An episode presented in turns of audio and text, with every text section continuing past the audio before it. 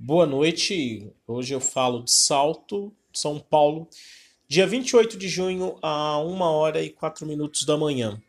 Meu nome é Sérgio Mercedes, sou graduando em TI pela FATEC Tu e também atuo como servidor público lotado no SAAI Salto, né, na empresa de saneamento público.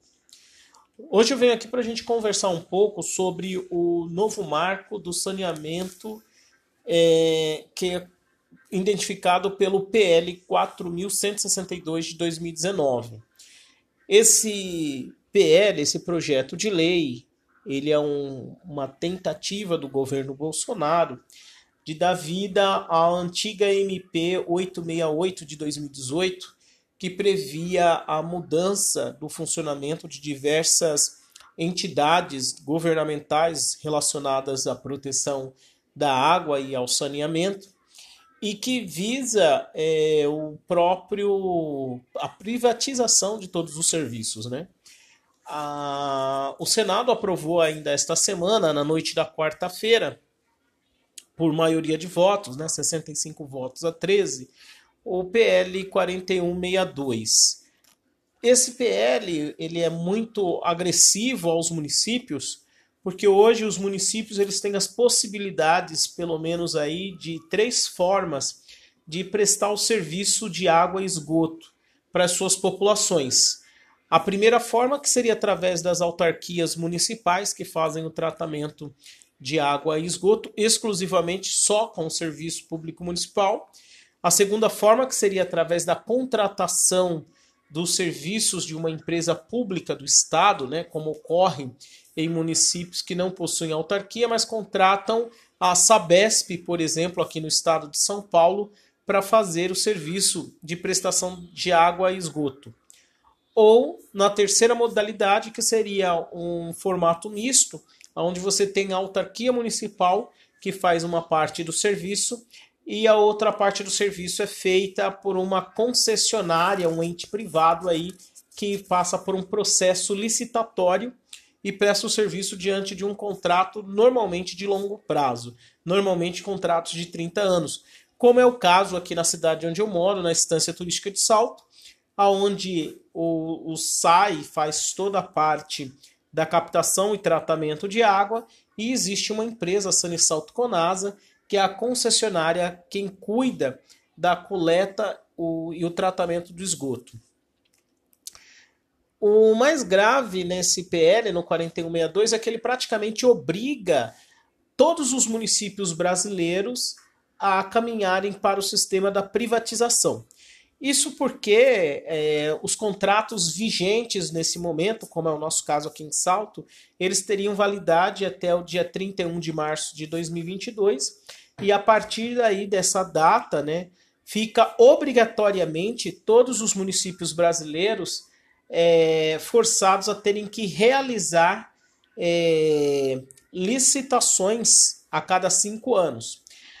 Os contratos vigentes, como é o nosso caso, até podem ser prorrogados por mais 30 anos.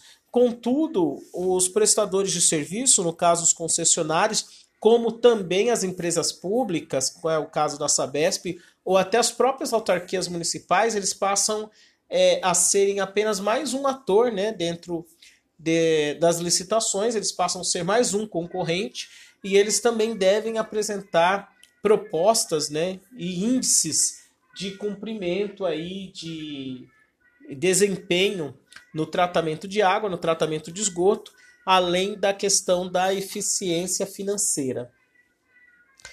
Como dado, hoje a gente pode pensar que cerca de 100 milhões de brasileiros hoje não têm acesso ao sistema de coleta e tratamento de esgoto. Destes 100 milhões, 16% isso dá 35 milhões de pessoas não possui acesso à água tratada. E por incrível que pareça, quem mais faz hoje esse serviço são as empresas públicas. As empresas públicas são responsáveis por 94% do provimento do serviço de água e esgoto nos municípios brasileiros. Hoje a iniciativa privada atende apenas 6% dos municípios. Essa medida do, de aprovação do PL 4162-2019, ela vem ali meio que como se fosse passando a boiada, parafraseando aí a frase do ministro do Meio Ambiente, o Salles, naquela fatídica reunião de 22 de abril, é, porque a, a própria ASEMAI, que é a Associação Nacional dos Serviços Municipais de Saneamento, né, uma autoridade aí por ser um, um órgão coletivo a, dos próprios municípios que se organizam nessa questão da água, ela foi pega de surpresa, né? Então, em nota na sua página, ela reproduz lá que é lamentável que a mudança de um marco regulatório nacional, a Lei 11.445/2007, né, construído a tantas mãos, seja conduzida sem considerar a histórica contribuição dos serviços públicos de saneamento básico. Isso porque o texto aprovado não contempla soluções para desburocratizar o acesso dos municípios a recursos federais, nem tampouco prevê a estruturação de processos de governança. Pelo contrário, as alterações representam o desmonte dos sistemas públicos, dificultando inclusive a viabilidade e autonomia de estatais consideradas como referência no setor. Então, essa é a declaração da SEMAI, que mostra essa importância de como o projeto né, ele foi conduzido de uma forma muito rápida, impedindo uma discussão mais ampla pela sociedade civil organizada, como também pelas próprias estruturas dos governos municipais e estaduais. É, é interessante a gente olhar que todos os investimentos feitos em saneamento ele está estritamente ligado à qualidade de vida e à saúde. Né? Temos aí como estatística, no relatório do próprio projeto, que 15 mil pessoas morrem todos os anos e outras 350 mil adoecem em decorrência a problemas com a qualidade da água e com o, a falta de coleta e tratamento de esgoto. É, a água e o esgoto, né, a gente já sabe que o investimento de cada um real investido em saneamento, ele gera uma economia de mais quatro reais ali na frente do que você precisaria para manter os serviços de saúde para fazer o tratamento aí dessas doenças que vão surgir pela questão da deficiência no saneamento básico. É, no Senado, o projeto 4162-2019, ele chegou a receber 86 propostas de emenda. Destas, apenas uma emenda foi acatada pelo relator do projeto, o senador Tasso Gereissati, do PSDB do Ceará. E mesmo assim foi uma emenda que era uma definição, era mais uma emenda que dava uma definição textual, conceitual para a questão da ideia de saneamento aí em si, do que contra esses outros artigos que acabam atacando a autonomia dos municípios e dos estados e que afetam o direito dos mais pobres. E falando nesse ataque, é, como o novo modelo ele impõe a ideia de uma licitação, ele praticamente ele extermina a possibilidade hoje que existe do financiamento cruzado, né? Onde empresas estaduais, como por exemplo o nosso caso no estado de São Paulo, Sabesp, ela opera em diversos municípios e quando ela tem ali um recurso financeiro excedente oriundo das operações de determinados municípios, ela consegue alinhar isso à política de desenvolvimento do estado, ali ao seu planejamento estadual, do governo estadual, para aplicar em outras regiões, em outros municípios do estado que não têm a, o mesmo desempenho de arrecadação, que não têm o mesmo volume de aporte para investimento nos serviços de água e esgoto. Então a Sabesp é quem acaba por muitas vezes fazendo a implantação da infraestrutura das redes de água e esgoto, como também o, o próprio tratamento. Fazer essas redes não é nada barato, não é tão simples. É pior ainda mexer com a rede que já está instalada, mas é extremamente necessário por, porque são obras que nenhum gestor público tem primeiramente em fazer, porque é enterrar cano embaixo da terra, né? É pensado inicialmente que isso não se dá a voto, isso é menos atrativo é, do ponto de vista do marketing do que você construir uma praça ou você fazer uma grande avenida, você fazer uma grande obra no centro da sua cidade. Então, dessa forma, você fica sem a possibilidade do financiamento é, cruzado que a gente possui hoje, né? E com o tempo, as autarquias e as empresas públicas vão acabar desaparecendo e todo o sistema de água e esgoto vai estar na mão das empresas privadas. E a gente sabe que as empresas privadas não têm o compromisso em fazer cumprir a função social da água, né? Se a gente relembrar aí a fala é, da Audrey Alzulay, né, que é a diretora-geral da Organização das Nações Unidas de Educação, Ciência e Cultura, Unesco, né, ela mesma já dizia que o acesso à água é um direito vital para a dignidade de todos os seres humanos. E lembra que ainda bilhões de pessoas continuam sendo privadas desse direito. Na verdade, 2 bilhões de pessoas no mundo não têm acesso à água tratada em pleno ano de 2020. Né?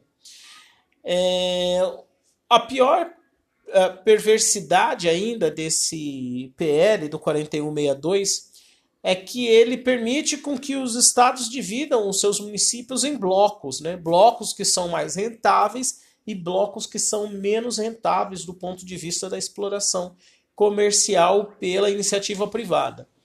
O que vai acabar acontecendo é aquela velha lógica de que a iniciativa privada fica com a parte do filé, né, com os municípios que realmente possuem maior rentabilidade, que podem custear todo o seu sistema e geram um excedente, e os governos municipais terão que ficar com o osso, com a parte da estrutura, que não possui, sem possuir as condições de orçamento para fazer a implantação das redes, nem de operar o pessoal, nem equipamento. E não existe no PL nenhuma previsão da possibilidade de fundo ou de recursos oriundos do governo federal que possam contribuir com os municípios para somar a, essa, a esse desafio.